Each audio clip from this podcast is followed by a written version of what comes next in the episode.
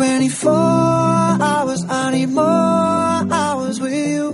Hola, a todos. Bienvenidos a un nuevo programa aquí en Radio Viajera. Nosotros somos Silvia y Oscar del blog y del canal de YouTube Seguir Viajando. ¿Y de qué tratan nuestros programas, Oscar? Pues nosotros en los podcasts que venimos haciendo, al igual que solemos hacer a través de los distintos canales y redes sociales que tenemos, solemos hablar de viajes que hemos realizado siempre desde nuestra propia experiencia, dando consejos que puedan ser de utilidad a otros viajeros, pero también son precisamente otros viajeros quienes participan en varias ocasiones con nosotros para darnos sus propios puntos de vista, porque como habréis podido ver, un mismo viaje puede ser realizado de mil maneras y entonces también queremos introducir esas variantes en nuestros eh, capítulos.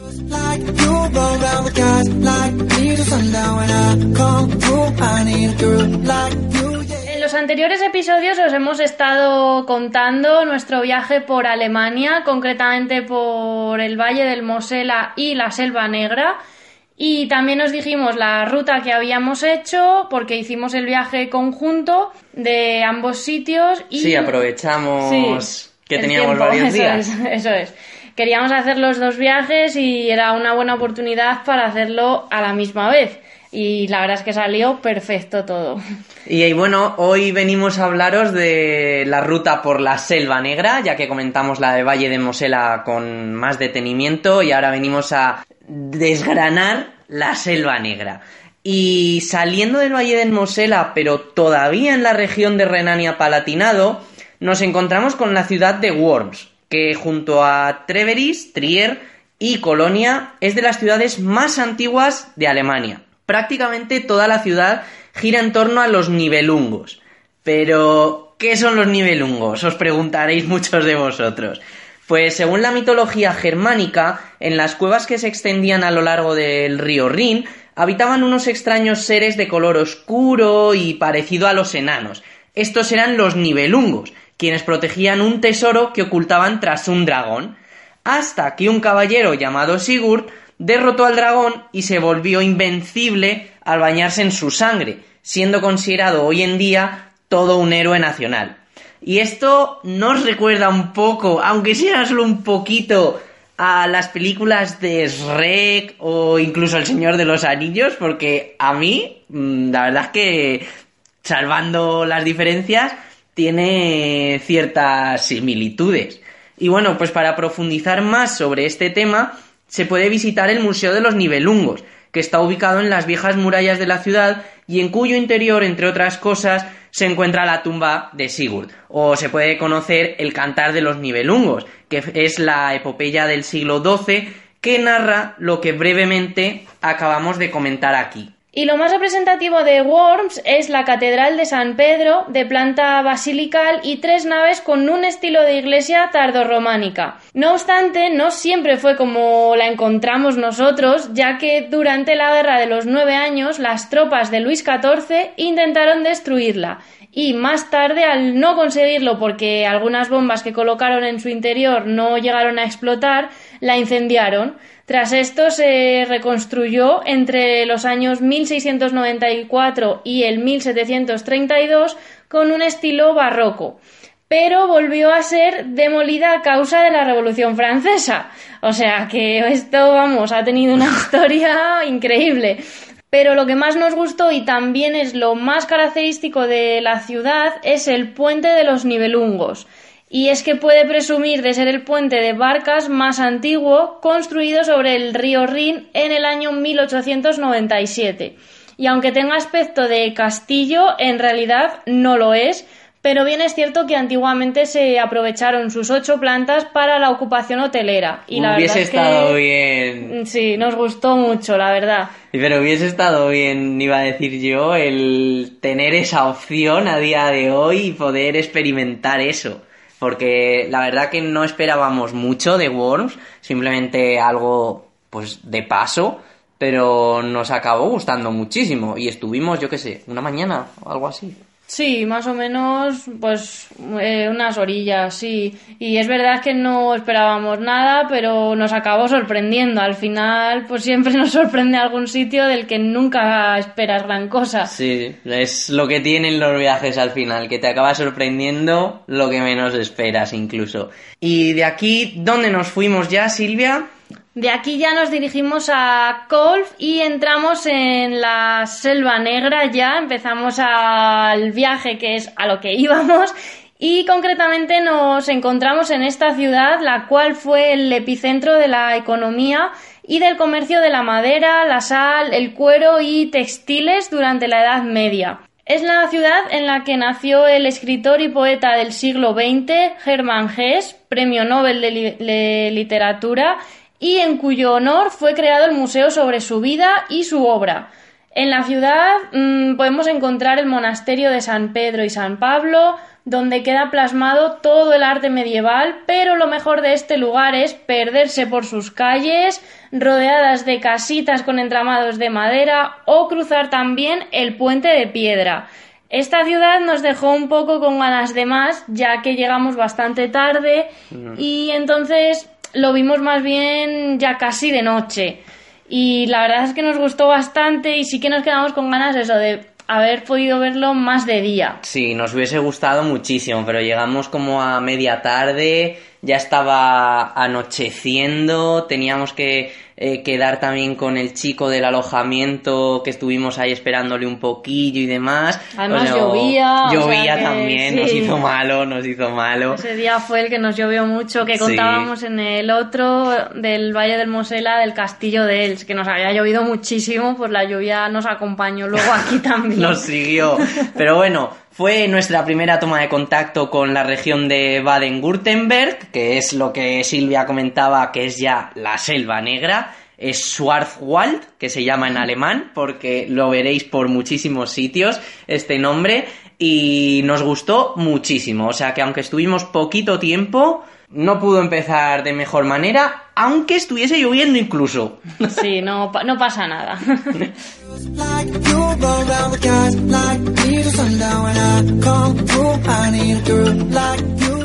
Al día siguiente nos desviamos un poquito hacia el este, al sur de Stuttgart, que Stuttgart es pues como si dijésemos la capital de la Selva Negra, básicamente, aunque nosotros Stuttgart no llegamos a conocerlo. Pero bueno, así nos dirigimos al castillo de Hohenzollern, que está situado en la cumbre del monte del mismo nombre, a unos 850 metros de altura e inspirado en la arquitectura neogótica inglesa. El castillo está vinculado a la dinastía Hohenzollern, familia que llegó al poder durante la Edad Media y que gobernó Prusia y Brandeburgo hasta el final de la Primera Guerra Mundial. Sin embargo, el castillo que podemos conocer hoy en día no es el original del siglo XI, puesto que tuvo que ser construido hasta en tres ocasiones debido a las constantes guerras y asedios que tuvieron lugar. Y esa tercera construcción o reconstrucción a la que nos referimos fue finalizada en el año 1867.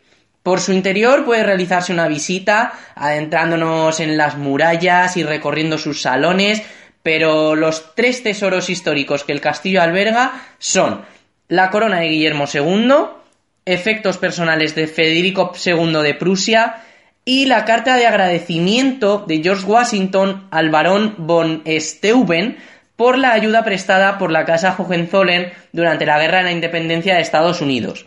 No obstante, tenemos que decir que nosotros no lo visitamos en su interior, ni siquiera nos acercamos, ¿verdad, Silvia? Mm, no, no nos acercamos. Precisamente cerca no estuve.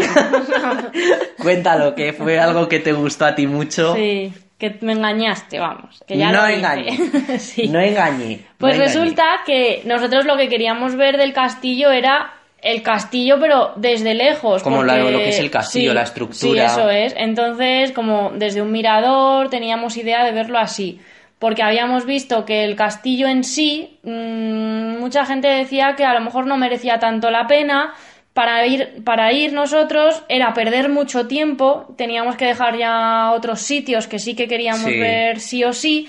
Entonces, pues nos conformábamos con verlo desde lejos y ya está. Sí, bueno, era nuestra además, idea. sí, no llevábamos idea de mirar, de, de visitarlo en su interior. Y entonces encontramos un mirador, pero que para eso había que hacer una pequeña ruta, vamos a decir, y tal, como un poco así por la montaña y demás.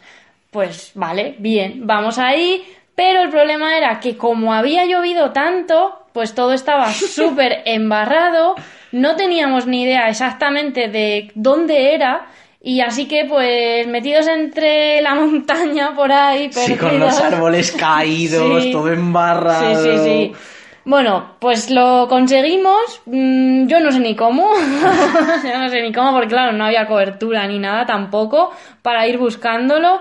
Y pues cuando llegamos al famoso mirador, tras un largo camino de decir, mm, vámonos, Es que, eh, a ver, el recorrido era súper corto, eran como unos dos, dos kilómetros y medio, pero es que era todo tan empinado, tan embarrado, nada señalizado, eh, perdías el camino cada dos por tres y se hacía larguísimo así, claro. hasta que ya... porque- pero más que nada porque como no sabías si estabas yendo bien, Eso es lo que iba a decir, digo, hasta que ya nos ubicamos un poquito porque a medio camino nos encontramos a dos personas que eran extranjeras, no sé, no eran alemanas tampoco, eh, estaban ahí pues de turisteo también. Y les dijimos, oye, el castillo está por ahí. Y nos dijeron, sí, sí, seguís por aquí y, y ya llegáis. Pero que no sabíamos si estábamos haciéndolo bien, estábamos haciéndolo mal o qué. Y a la que llegamos al mirador, pues nos encontramos con una niebla desde allí arriba que no se veía nada de nada de nada del castillo. Todo blanco. O sea, nos quedamos con una cara de decir, vamos a ver, hemos venido hasta aquí, hemos mm, ha hecho este camino, nos hemos metido con el coche y de todo, y ahora ¿qué hacemos? No se ve nada. Así que nada, pues estuvimos esperando un ratillo, incluso Silvia decía, vámonos porque estamos perdiendo ya mucho tiempo, pues lo que dice Silvia es que nos habíamos desviado de la ruta aposta hacia el este para ir a este castillo. Y nada, ya Silvia empieza, pues vámonos porque no nos va a dar tiempo a ver otras cosas, que patatín, que patatán.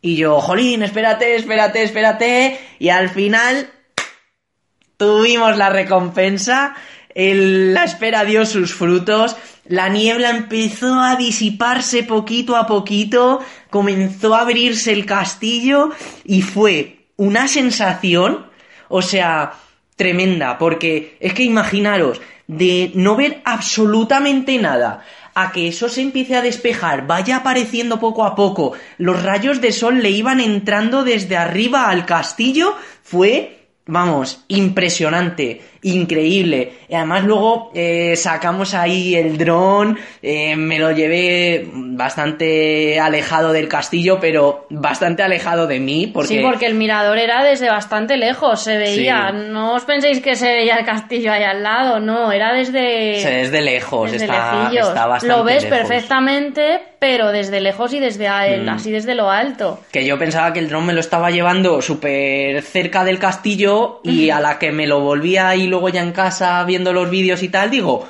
pues si está lejísimos. digo, pero si aún no lo he llevado. y nada, pero bueno, el mirador se llama Hollerthorn o Hellerthorn, eh, algo así era, no me acuerdo muy bien. En el blog lo tenemos escrito, o sea que no hay problema. Eh, ahí lo podéis consultar y en los vídeos de YouTube. Pero bueno, la sensación fue es que no sé ni cómo describirla, fue impresionante. Yo creo que la sensación fue mejor por cómo se dio, Claro, de que no se veía. Claro, luego de ver el castillo, de decir, "Buah, al final hemos podido ver el castillo. Bueno, también hemos de decir que fuimos muy pronto. sí, claro. Yo creo que como a las 7 de la mañana, 8, estábamos por allí ya. O sea que es que nos madrugamos mucho. Entonces, pues bueno, también a lo mejor eso influyó en que hubiese niebla, que era muy temprano. Y desde el castillo nos dirigimos hasta nuestro siguiente punto, que era el pueblo de Skiltach, que habíamos oído hablar un, un montonazo sobre el pequeño pueblo. Y es que está ubicado en un valle por el que discurren los ríos Skiltach y Kinzint. Y la verdad es que no nos decepcionó nada de nada. En absoluto. Nada. Se puede visitar en un par de horas y echando largo, la verdad, porque es muy pequeñito, tiene muy pocas calles calles. y que es simplemente pues callejear por ahí y ver pues las casitas que son muy bonitas y demás. El río que discurre Sí, el mismo que, nombre es que... Por ejemplo, ahí estuvimos bastante rato haciendo fotos en el río y a nosotros nos recordó mucho a Viella, si habéis estado en el Valle de Arán, por si a alguien le puede servir un poco así para de guía. Sí, es muy similar, nos pareció. Pero bueno, lo más destacable de Skilltag es su casco histórico medieval, en el que podemos encontrar edificaciones con entramados de madera de entre los siglos XVI y XIX, o sea que hay un poquito de todo y pues tiene muchísimo encanto, la verdad. Es pequeñísimo, como decimos, pero nos dejó un sabor de boca buenísimo. Además veníamos ahí del, de ver el castillo ahí con toda la adrenalina subida, o sea que genial. Y la verdad es que aunque es un sitio bastante pequeñito, sí que nos encontramos con bastante turista también, entre Sí. no algo masificado, porque vamos, para nada, vamos, para No, no, nada. estuvimos muy tranquilitos. Sí. Pero es que también al lado del río había una tienda en la que vendían la tarta de la selva negra. Una pastelería. Sí, vamos. La tienda. una tienda, una pastelería. Y bueno, pues cuando nosotros fuimos había una cola en la calle que ya debía de estar buena. Y la verdad es que bueno, nosotros no llegamos a pasar ni nada, la tarta la probamos en otro destino, otro día. Pero sí que hablando con algunas personas que había por allí, sí que nos dijeron que la probáramos, que estaba muy buena. Pero es verdad que viendo la cola dijimos, Nada, nada. Ya habíamos perdido demasiado tiempo Sí. en el castillo No, y que la ni niebla. siquiera teníamos hambre ni nada. A lo No. mejor en otro momento sí que dices, pues lo voy a hacer, pero ahí no sé, no, no nos llamó la atención. Pero bueno, No. que lo sepáis que debe estar muy, muy buena. Y luego ya dejando Skilltag de camino hacia las cascadas de Triver y a tan solo 5 minutos de esta ciudad, en el corazón de la Selva Negra, se encuentra Schonakbak, que no hay que confundirlo con Schonak, que será nuestra siguiente parada. Y aquí podemos encontrar el reloj de cuco más grande del mundo, construido en el año 1997 tras nada más y nada menos que 5 años de construcción y que se registró en el libro Guinness de los récords.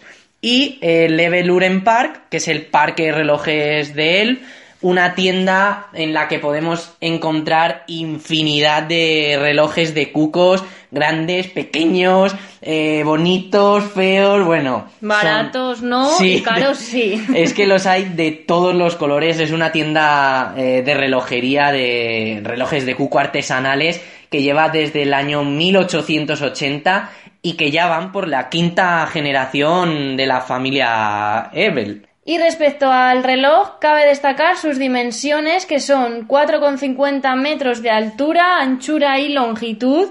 La, longitud de su péndulo es de 8 metros, el peso del cuco son 150 kilos y del péndulo 100 kilos. Así como el peso total del reloj son 6 toneladas. Ahí es nada, vamos. Como para cogerlo con una mano. Sí, para llevártelo estábamos la cosa. Y lo que no hay que perderse es la salida del cuco a cada hora en punto. Podemos escuchar un cucú por cada hora, es decir, si por ejemplo vamos a las 6 de la tarde, pues encontraremos 6 cucús, porque son las 6. Nosotros... Cucu, cucu, cucu, cucu, cucu, Claro, es que es un reloj de cuco que tiene cucus. Entonces hay que decir eso mucho. Y por otro lado, a diferencia de lo que hemos leído en muchas partes, no podemos asegurar que hoy en día siga siendo el reloj de cuco más grande del mundo. Sí que en muchos sitios se asegura, reasegura, etcétera, pero posteriormente se construyeron muchos otros en Italia, Argentina, Brasil, Estados Unidos, en un montón de lugares y también han entrado en el libro Guinness de los récords. Pero bueno, seguro que por lo menos sigue siendo el más grande de la Selva Negra. De eso seguro que no hay duda. Y la última parada del día fue Schonach, y es que está a solamente unos 5 minutos de Triver, que fue el siguiente destino, o el primer destino del día siguiente, más bien. Y este se encuentra en el corazón de la Selva Negra ya, y su gran atractivo turístico son las fábricas de relojes de Cuco, gracias a la alta producción de madera que hay en este pequeño pueblo de tan solo algo más de unos 2.000 habitantes.